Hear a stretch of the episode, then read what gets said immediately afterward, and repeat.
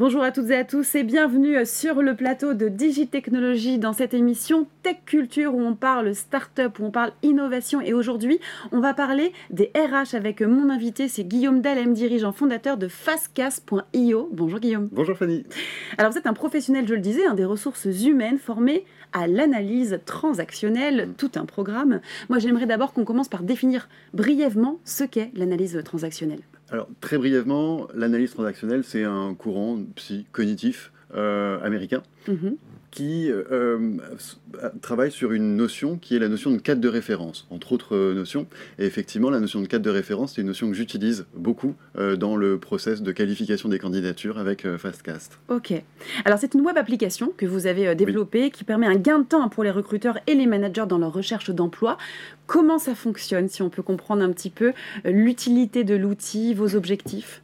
Alors, Fastcast, c'est une web application qui qui est l'outil le plus performant du marché pour permettre à un manager ou un recruteur de qualifier les meilleures candidatures à un poste parmi un pool de candidatures.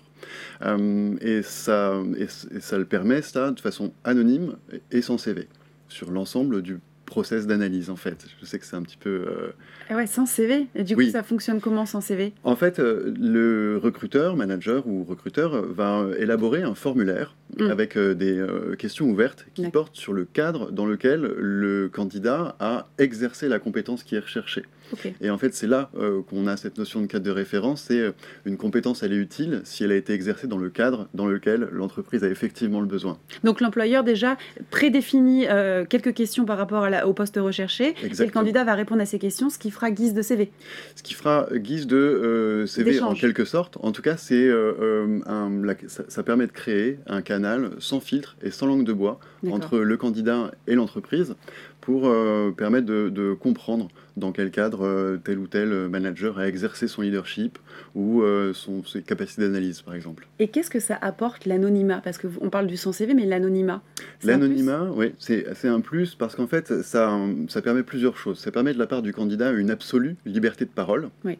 Puisque ses réponses ne seront jamais opposées à sa candidature, en quelque sorte. Et donc, euh, effectivement, moi, je me rends compte dans les, réponses qu'on a une liberté de parole qui est euh, vraiment dingue, sans mm. langue de bois. Et ça permet euh, surtout aux recruteurs, à, la personne qui analyse les candidatures, de le faire en se distanciant de l'effet de halo. D'accord c'est plutôt intéressant, effectivement. Il n'y a plus de délit de faciès, etc. aussi, ou même par rapport au nom de famille, ça peut arriver. Alors, euh, nom de famille, effectivement, mais aussi, et parfois ça m'est arrivé en recrutement, de, traiter avec beaucoup plus de faveur la réponse d'un candidat mm. qui ne me correspond pas, alors qu'il a donné par ailleurs des réponses très positives. Et là, pour le coup, euh, ça dispense, ça distance le, recruteur de, de cet effet-là. Ok. Et je crois que vous êtes en recherche aussi de partenariats Évidemment, euh, les, on est à une période où euh, l'application peut encore euh, être adaptée aux besoins d'une entreprise et c'est vrai que les partenariats, c'est une recherche mm. actuellement sur laquelle je suis concentré. Bon, bah merci beaucoup Guillaume. on va passer maintenant, attention, encore une dernière question, c'est la question sans filtre. Alors, anonymat, on en a parlé, sans CV, on en a parlé aussi. Est-ce que c'est pas un peu surévalué dans le recrutement? Alors, euh, si, ça l'est. Euh, ça l'est quand euh, on le fait pour les mauvaises raisons. Si l'objectif de faire de l'anonymat et du son CV, c'est seulement pour se différencier sur le marché de l'emploi ou seulement pour viser la diversité, eh bien à ce moment-là, oui, c'est surévalué et c'est un peu tarte à la crème.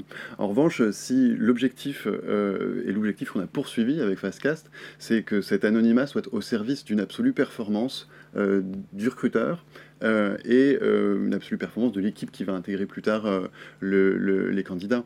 Il faut voir ça, cet anonymat, ce qu'il permet aujourd'hui, c'est de traiter 70 candidatures en mm. moins de 30 minutes, d'avoir une shortlist des meilleurs candidats avec leurs points forts et leurs points d'attention qui seront abordés lors de l'entretien, et d'avoir pendant ce laps de temps-là aussi informé l'ensemble des candidats sur leur statut dans la, dans la sélection. Ah oui, on retient 70 candidatures en moins de 30 minutes, c'est quand même un beau chiffre. Oui, c'est pas mal. Eh ben, merci beaucoup Guillaume. Merci à vous Fanny.